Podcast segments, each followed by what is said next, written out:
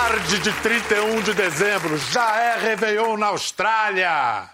Mais que uma piada que se repete a cada ano novo, pode ser apenas a verdade. Já é futuro na China.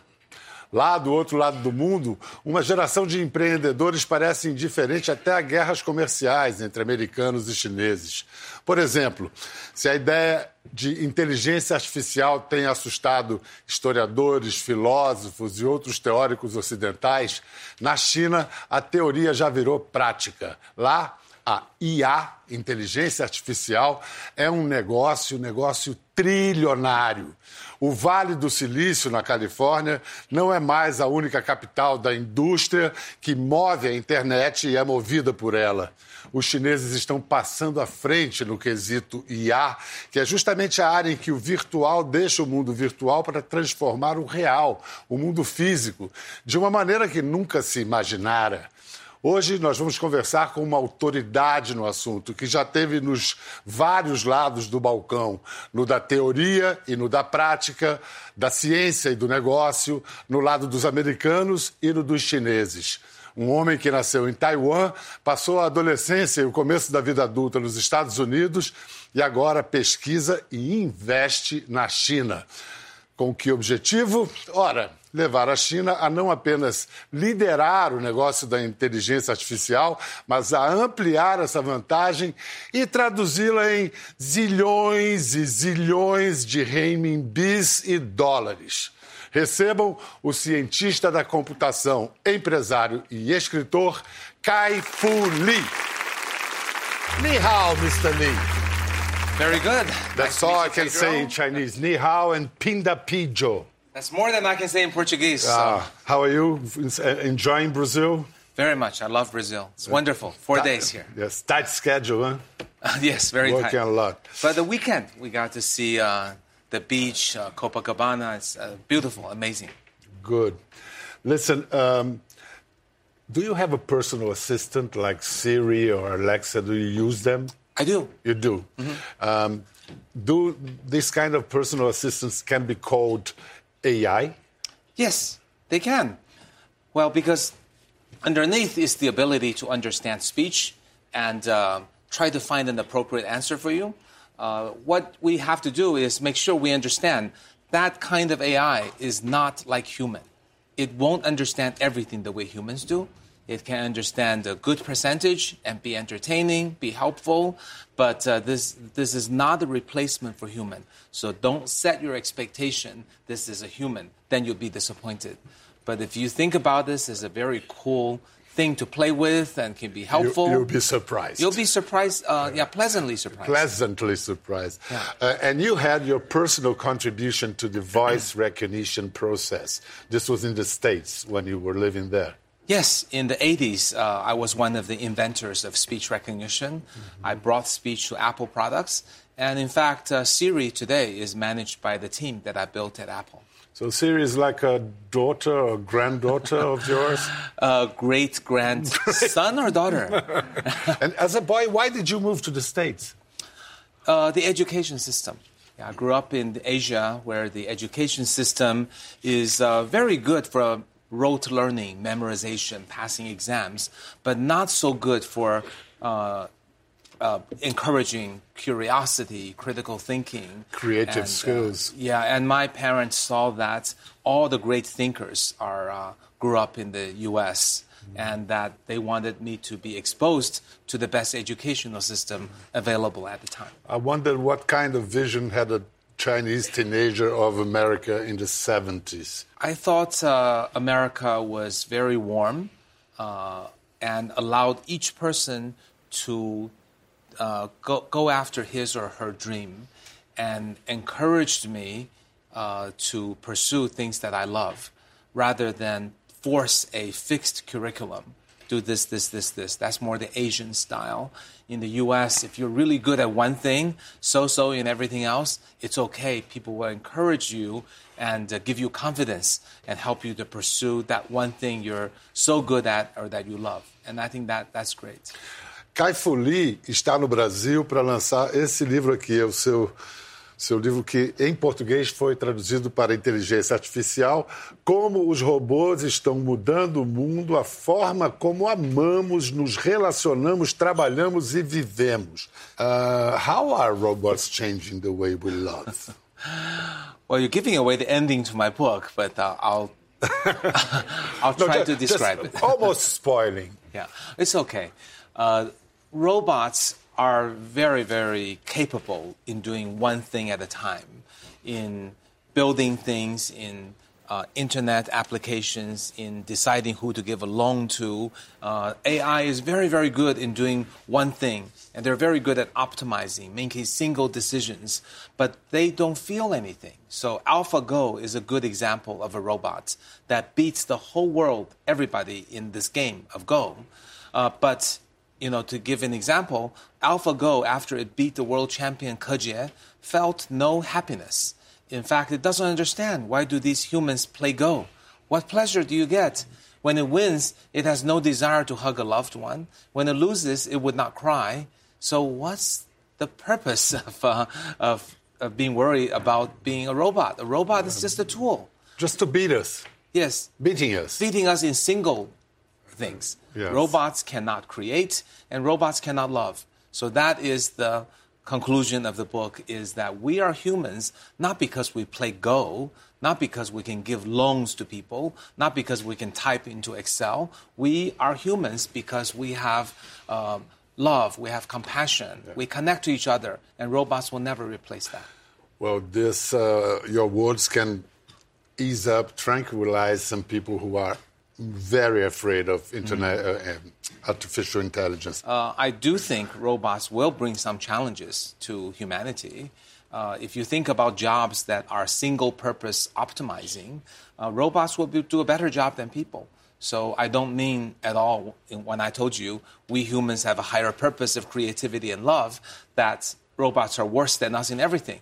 Robots are better in computing numbers, in playing Go, in um, making probably in the future in giving out loans and making investment decisions, things that are quantitative, robots will be better than us, and we have to accept that. So, in that sense, uh, we need to give some of these tasks to let robots do. And perhaps in many more other things to come that we don't even imagine nowadays, they will show um, more effective and, and more efficient than we are. That's, that's right. And a good example is I gave you a lot of examples where robots are good at routine tasks, but there are things that we humans are, feel very high, pro, uh, very much worshipped professions, such as radiologists. You would think a radiologist is a medical doctor, very difficult, study eight years in medical school, a lifetime of practice, recognize cancer, saves lives. Can robots do that? Actually, robots can because recognizing patterns of what kind of a tumor looks like benign, what kind of a tumor looks like malignant, is something robots can be trained on millions of data and beat people at. Not quite today, but for certain types of cancer, robots are better than people already, and they'll keep getting better because recognizing patterns is something robots are better than people at. No seu livro, Kai Fu Lee fala do momento em que as melhores cabeças chinesas se sentiram desafiadas. Mais ou menos como os americanos, quando em 1957 os soviéticos lançaram o primeiro satélite artificial da história, o Sputnik. A resposta dos americanos veio 12 anos depois, quando eles pousaram, botaram os pezinhos na Lua. Vamos ver qual foi o momento Sputnik chinês.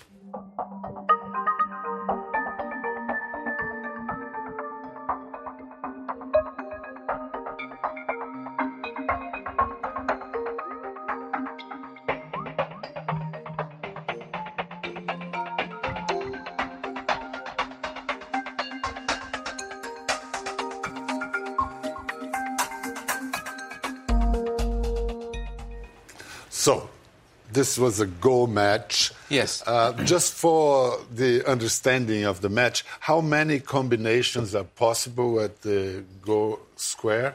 Uh, actually, so many. I think it's 10 to the 120th or something, more than there are atoms in the, in, the, world. Yeah. Yeah. Okay. And then Ke Jie, he was scratching his hand, yeah. the great champion. Why was this China's Sputnik moment? Because the Chinese invented the game of Go, and it's believed to be over the last two or three thousand years, believe that this exemplifies not only uh, analytical skills, but also requires philosophy and Zen, because you can't compute all the possibilities. Like in simpler games like chess, maybe uh, it's okay for a computer because it's better at analytics. It's believed in Chinese that playing Go is one of the four things that makes a superior human.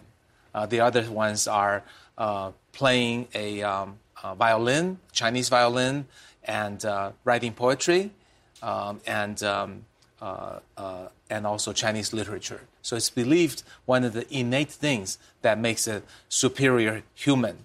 But and then comes a machine. Then comes a machine made in uh, England that came with cold computation that not only defeated Ke Jie, but beat him five to zero and so much so that Ke Jie tried everything. He tried to be aggressive, he tried to be conservative, he tried new things, he tried traditional things. Eventually, on the last match, tears came out of his eyes, feeling hopeless and in, in competing against something that seems like it came from aliens that's light years ahead of humans. I think he, he, he said that he wasn't crying for himself, he was crying for humankind.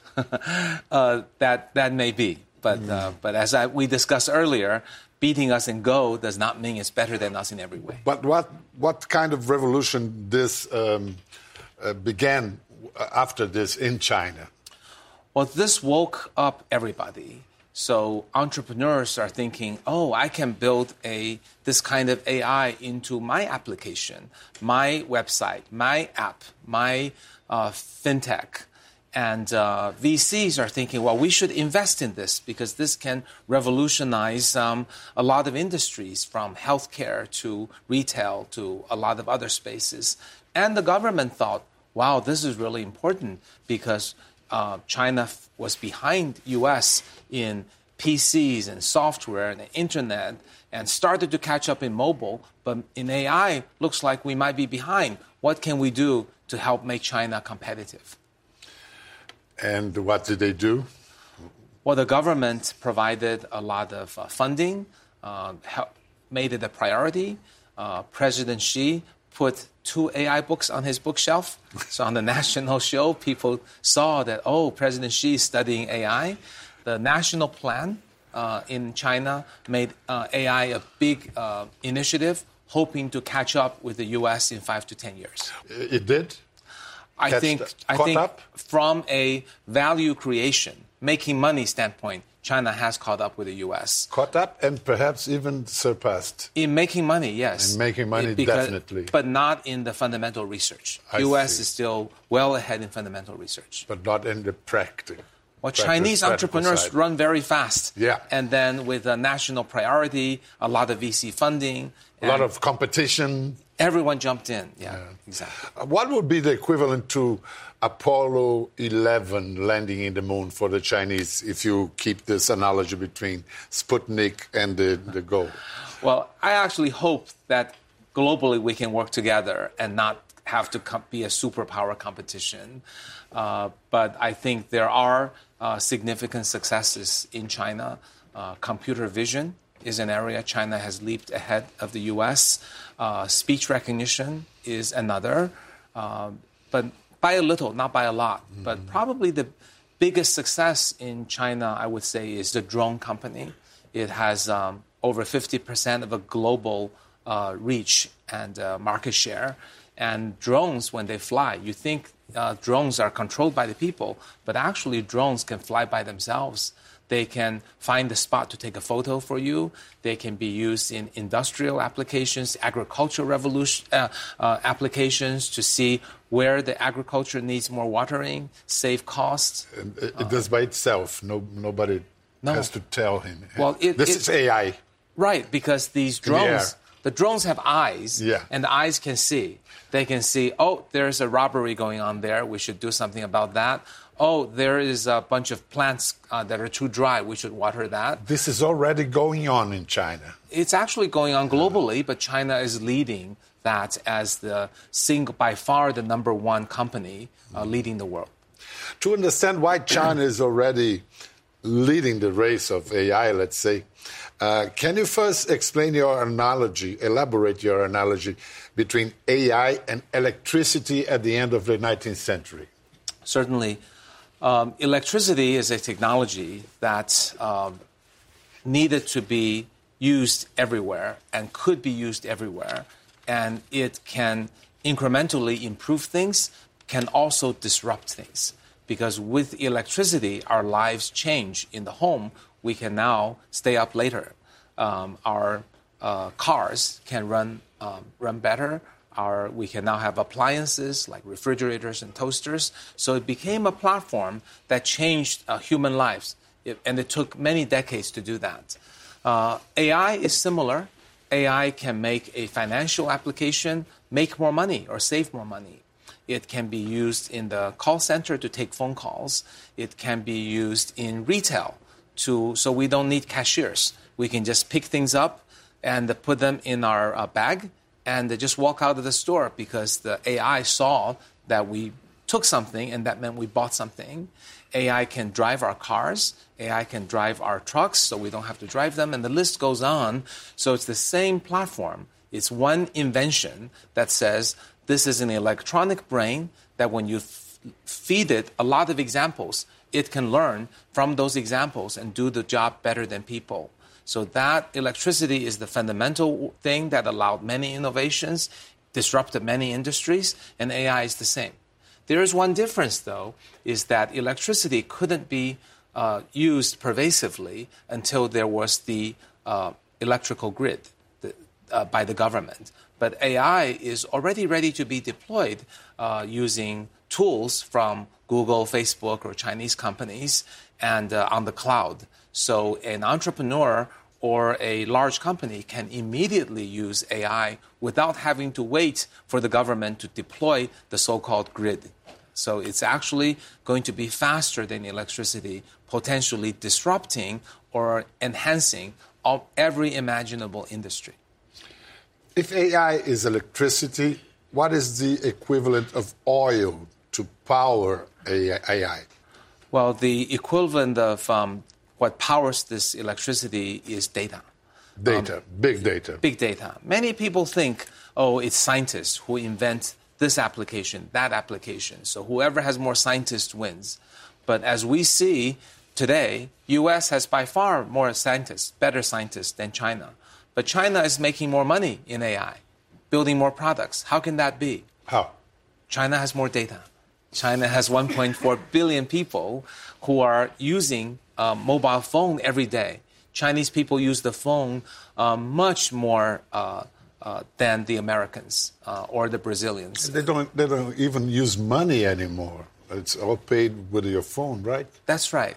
Mm. And because Chinese people are very willing to accept new technologies, and Chinese entrepreneurs are very daring to try, uh, mobile payment started about four years ago.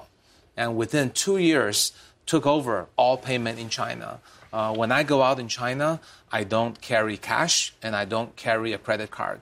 My phone has everything. It's very secure because you have to unlock my phone, unlock my app, multiple passwords. And but what's important about AI is if you imagine everybody's paying on a uh, using a mobile, all that data is accumulated. Yeah, they don't charge us because we pay them with our data, with right? Our data. Oh, same we way. We are the product. Well, the same way as how Facebook yeah, makes all the money thing. with our entrust of our entrusting our data. So now imagine these companies that have all of our transactions, everything we ever bought, then it can infer how much money we have, what we want to invest in. Are when we are good players? Are we good players? Uh, when we pay back our loan, and then they can extend to uh, delivery, e-commerce on the bottom side. On the top side, they can become the new banks, the new insurance companies, the investment companies. So that data will enable not just a payment company, but eventually, essentially disrupting uh, all the financial industry. So we can say that China is the Saudi Arabia of big data. That's right. So the population is important. And I think Brazil, one of the benefits of Brazil is uh, you also have a pretty sizable population. Mm. So if China's the Saudi Arabia, uh, perhaps Brazil can be the United Arab Emirates. Do you think so, really, or just saying just to be nice with us? I, I think it's possible.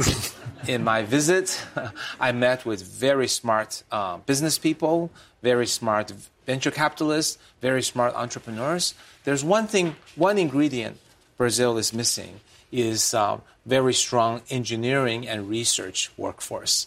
That is essential. So if that problem can be addressed, um, I, I, think it's quite realistic.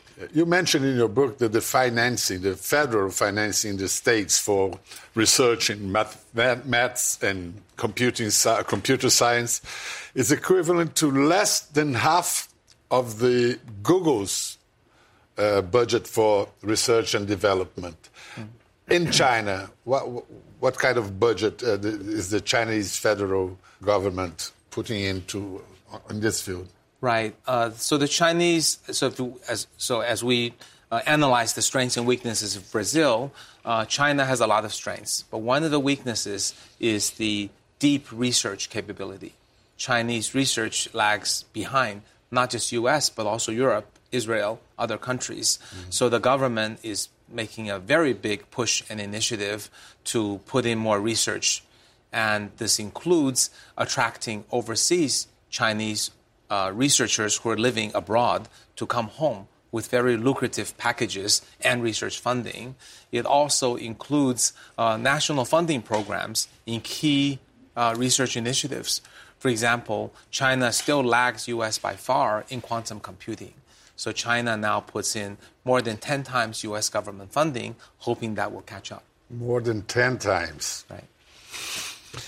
Um, compared to the use of Western people or of the internet, what is difference in the internet in China that mm. uh, it's notably different? Well, people are using it all the time. All the there, time. There is a mobile payment, and new forms of interaction migrate more quickly to the mobile phone. Uh, in developed markets like the US, there are entrenched ways of doing things. Credit cards are very entrenched things like YouTube is very entrenched. In China, uh, not quite yet. So China leapfrogged by not having the credit cards. China jumped forward to using mobile payment. Similarly, uh, the Chinese people are young and sometimes impatient and want to have instant gratification. So the YouTube kind of experience may not be as good. So companies like TikTok has really emerged by using shorter, fun um, user generated videos mm. to get the young people really on board. So that's taken over the country by storm. So Chinese people are very willing to experiment. And, um, and I think the Chinese people are newer to the internet. But yet, the good news about that is they grew up in the internet era. So they were, they were more willing to embrace mobile and internet without worrying about uh, older things like TV and magazines and credit cards.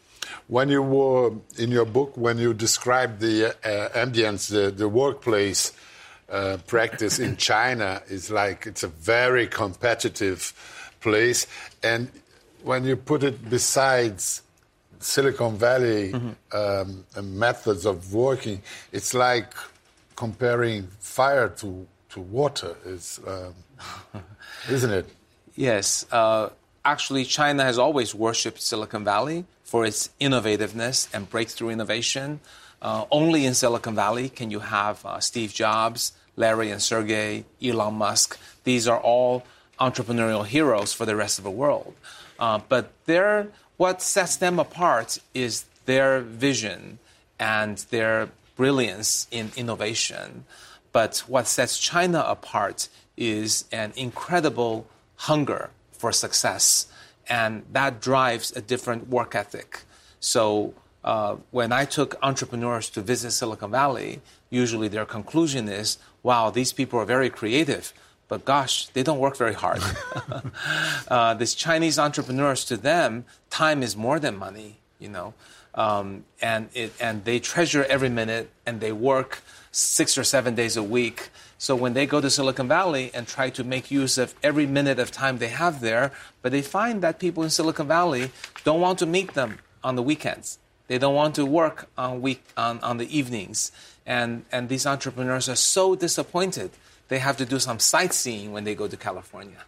Um, so it's a different kind of a work ethic driven by the hunger um, that they have as young people growing up in single child families. It's a cultural uh, gap. Yes, and I think uh, the Chinese pace and hunger for success drives a different form of competition, and that allows Chinese companies to uh, um, make faster progress and make more money.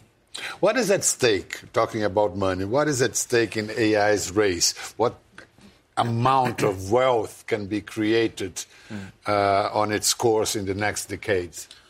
So companies like McKinsey and PwC, they've estimated, globally speaking, AI will generate about 15 trillion dollars of net incremental GDP in just the next 10 years. So it's very, very fast. So it's imagining a world with AI and a world without AI. The GDP gap would be 15 trillion. And that's equivalent to China's total GDP plus India's total GDP today. You know that many people uh, are scared about China. Uh, how can you assure us that China does not intend to use its advantage uh, on AI as a platform for global domination? Uh, ah. Well, AI is owned by companies, not by countries.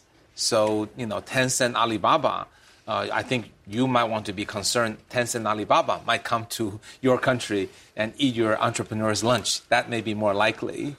Um, but if you want to talk about you know countries and what they do with um, AI and other technologies, uh, China actually um, has been a very peace-loving country. It has rarely invaded, basically never invaded any country. Maybe there's one exception in the last uh, you know 70 years. So it's peace-loving. It's it's. It, but it wants the, the leadership.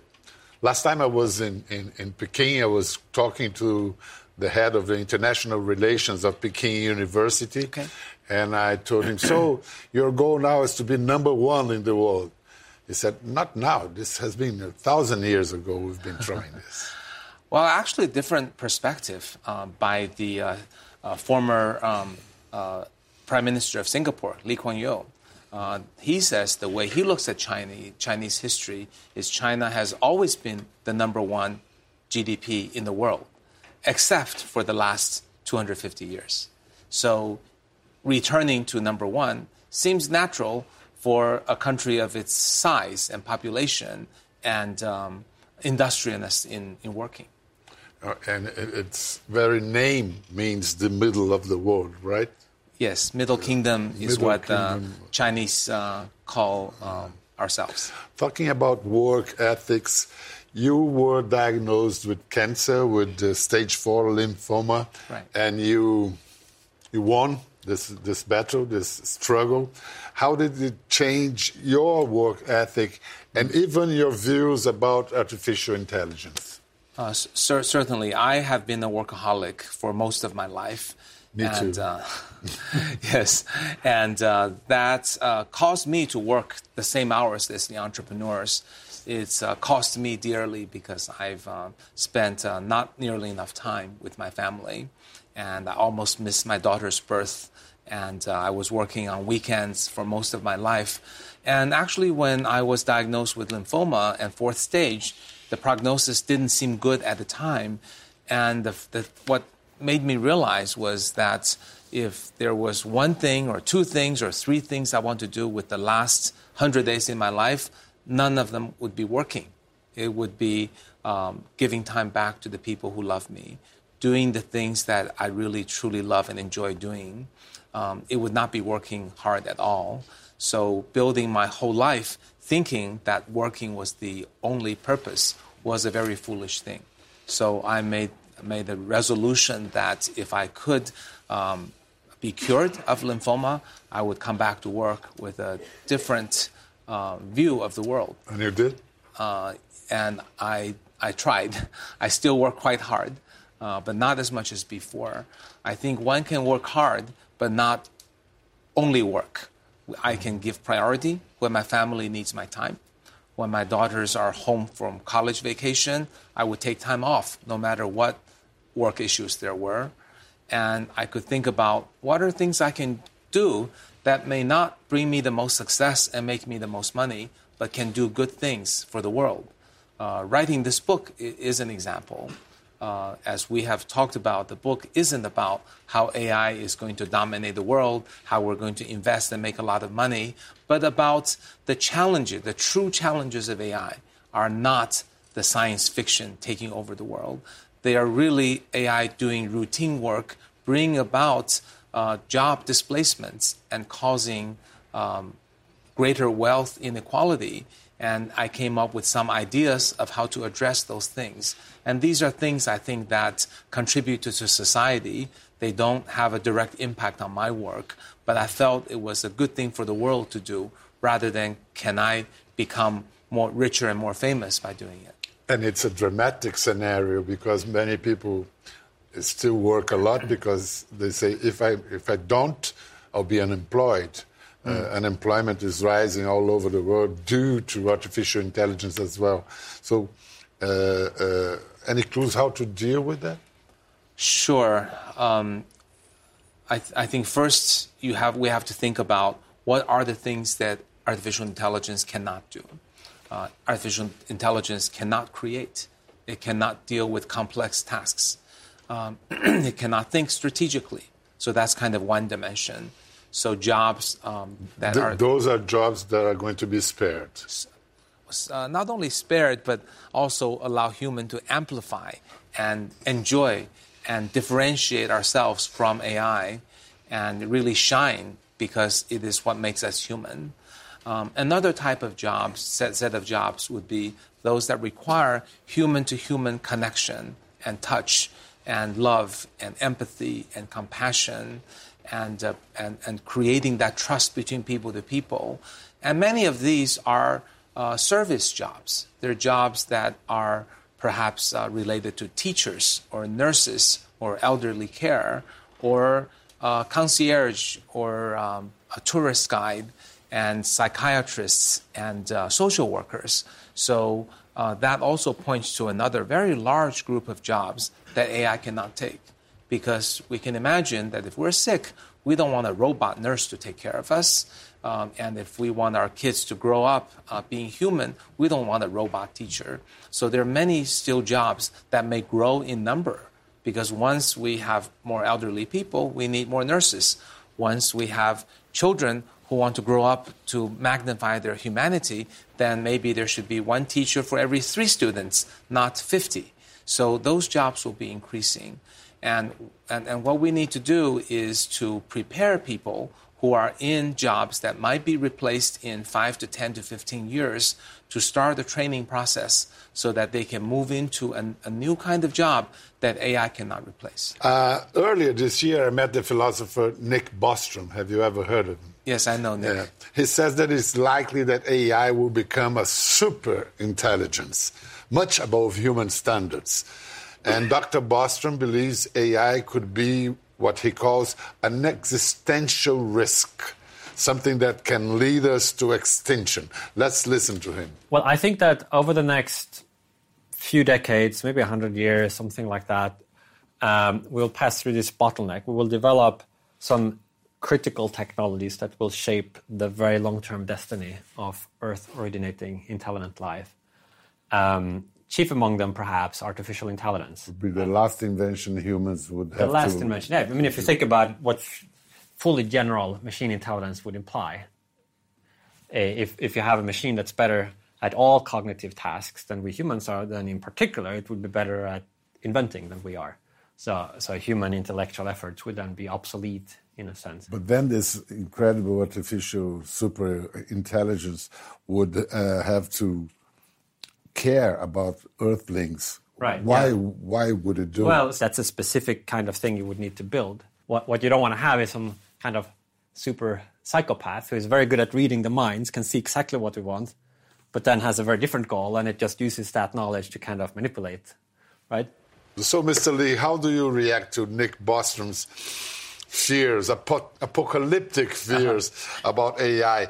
Could AI become the super psychopath that Bostrom fears? Almost impossible, and here's why. Mm. Um, I, Nick is a, is a friend. I've read his book, Superintelligence. I recommend it to everybody.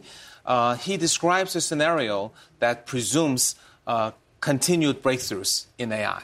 An explosion of superintelligence. Right. Yeah. And it is that certainty of explosion that is absolutely not proven by scientific evidence. If you look at the last uh, 63 years of artificial intelligence, it was invented 63 years ago. In the last 63 years, we've had one breakthrough, and it's deep learning. And deep learning allows a, an AI to take a narrow domain, lots of data, and beat people uh, at it. And it's, um, it's AlphaGo. So if you read the headlines, you might say, oh, it's beating people in AlphaGo, it's beating people in speech recognition, it's beating people in uh, making loans, it's beating people in internet uh, applications. Oh, then these are uh, exponentially increasing applications. Eventually, the intelligence will beat people. But what we forgot is all these cool applications are built on one invention, deep learning. And deep learning is fundamentally limited to take lots of data and make one decision in a single domain. They're so dumb that if I tell it a joke, it doesn't know how to laugh. Um, and if you uh, are uh, a three-year-old is, is smarter than an AI when it comes to common sense or human or humor or something like that. And this, we've had one breakthrough in 63 years. So to get 20 more breakthroughs, it's going to take 1,200 years. So not necessarily because things are exponentially faster, quicker. Now. Well, applications of deep learning is exponentially growing mm-hmm. until it saturates. But until there's another breakthrough, uh, there won't be exponential growing. What I do worry about is AI becoming easier and easier to use. Then bad people will use AI to hurt other people. Like deep fake, for instance. Exactly, exactly. Examples yeah. like that. And you're always talking to children in kindergarten, to politicians, to businessmen. And they, do they ask similar questions, grown ups, uh, uh, kids and grown-ups?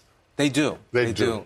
Uh, sometimes it's more fun to talk to the kids because they're not inhibited by the societal uh, common beliefs. And um, uh, when I talk to the kindergarten kids, I had the most fun. You know. what, what's the best question a kid ever asked to you? Uh, something like, um, you know, will a robot take my dad's job? Or, or if robots start driving cars and hitting people, how do I avoid that? It's very, very, uh, on the surface, very silly, but in practice, a real problem. When we have autonomous vehicles, when they hit somebody, is that killing or not? There are ethical issues.